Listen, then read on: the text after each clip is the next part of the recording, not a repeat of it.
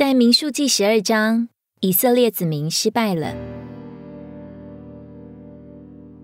摩西的姐姐米利安和哥哥亚伦看着年纪比自己小的摩西，身上却有神代表的权柄，只有他能代表神说话，就心生嫉妒。于是抓住摩西娶古时女子为妻的机会，毁谤他。难道耶和华单与摩西说话，不也与我们说话吗？这话被神听见了，神就向米利安与亚伦二人发怒。神明白的告诉他们，摩西是他的仆人，是在神家全然尽忠的。这时，云彩从会幕挪开，神的同在失去了。米利安身上立时长了大麻风，他被关锁在营外的七天里，百姓没有继续前行。这里给我们一个严肃的警告。毁谤和背叛神代表的权柄，在神眼中是一件严重的罪。虽然亚伦和米利安是摩西的哥哥姐姐，在家庭中摩西应该服在他们的权下，但在神的呼召和工作上，神既然设立摩西做他代表的权柄，亚伦和米利安就应该服在他的权下。米利安如果站在家庭关系上责备弟弟，这是可以的。但他开口就摸着神的工作，僭越了摩西代表权柄的地位。因着不认识神的权柄，亚伦和米利安站在天然的地位上起了不服与背叛的心。这背叛一显露，就是大麻风，表征背叛如同病毒在体内产生，导致身体腐烂，甚至死亡，并且会到处传染，因此要被关起来，不得与人亲近，失去交通。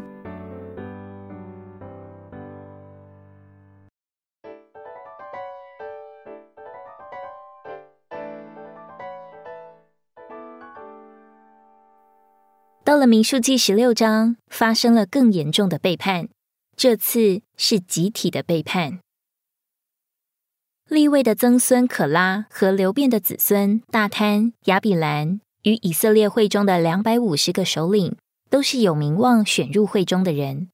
他们聚集起来攻击摩西和亚伦，说他们擅自专权、自高，超过耶和华的会众。听见这么严重的控告。摩西并没有生气发怒，却谦卑的伏在神的权柄底下，温和的回应。这背叛迫使神出来审判，神使阴间的门开了，地开了口，把可拉、大贪、亚比兰以及他们的家属和财物都吞了下去，叫他们活活的坠落阴间。又有火从耶和华那里出来，烧灭了那献香的两百五十个首领。摩西有神给他的代表权柄，但他不擅自用这权柄做什么，却谦卑的伏在神的权柄之下。这和可拉一党的人自以为是的背叛、攻击神代表的权柄，形成鲜明的对比。当他们攻击摩西时，或许觉得自己理由充分，但却忽视了摩西是神所设立的代表权柄。神和他的代表权柄是不能分开的。人不能对神敬畏，却抗拒背叛神的代表权柄。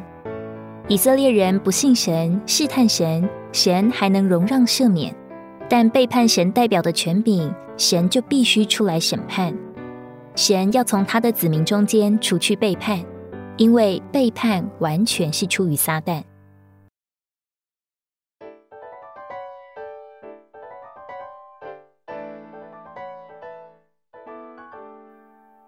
背叛的灵是会传染的。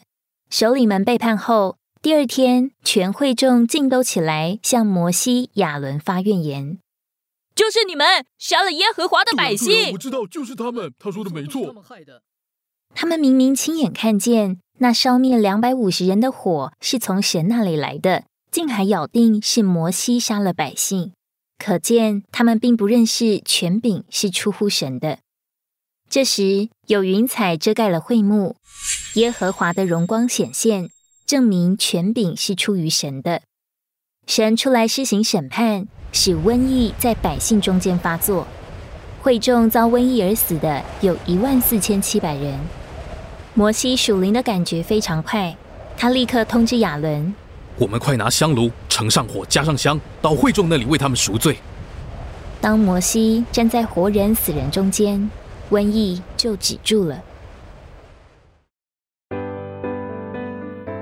民数记中这三个背叛的事例，给我们看见顺服权柄的重要。许多罪是神受得住且可原谅的，但背叛的罪不能。因为背叛是死亡的原则，是撒旦的原则，所以背叛的罪比什么罪都厉害。每当有人抵挡权柄，神就要立刻审判。我们必须认识，从人堕落以后，神就授权给人做他管制人的代表权柄。服从这权柄，就是承认神的权柄，尊重他对人的管制。我们天然的性格和个性。甚至我们生来就是背叛的，因此对权柄天然的回应总是说不。然而，在我们里面有神的生命，借着我们在这生命中长大而有的变化，就能经历这变化的性格，使我们因着良心的缘故，学习服从权柄。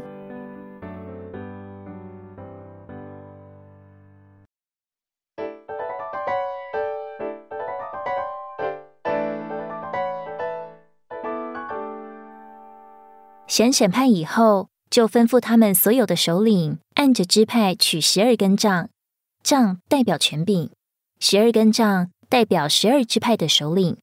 亚伦的杖也在其中，代表立位支派。神要他们在杖上写上名字，放在约柜前面。这柜是基督的预表，也是神与人相会的地方。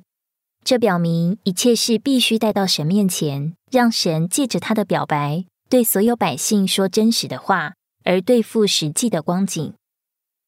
耶和华向百姓说：“我所拣选的那人，他的杖必发芽，这样我必使以色列人向你们所发的怨言止息，不再达到我耳中。”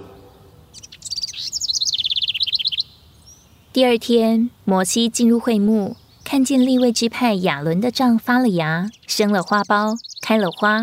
结了手信，神吩咐他把亚伦的杖放在约柜前，给这些背叛之子留作记号。神借着明确的表白，叫百姓看见谁是神代表的权柄，而止息了这一切的背叛。在审判之后，神向以色列人行了生机的神迹，进一步再积极一面表白他的代表权柄，就是亚伦与摩西。十一根杖都没有发芽，永远死了。只有亚伦的杖，虽同样是枯木制的，竟然能发芽、开花、结性。神以亚伦发芽的杖向以色列百姓表白：神代表的权柄乃是由复活的生命产生的。亚伦发芽的杖预表复活的基督，能将生命分赐给人。这给我们看见。神的权柄是借着经历复活的基督蒙神悦纳而产生的，因此我们必须敬重且服从神所设立的权柄，特别是教会生活中由复活生命所产生的权柄。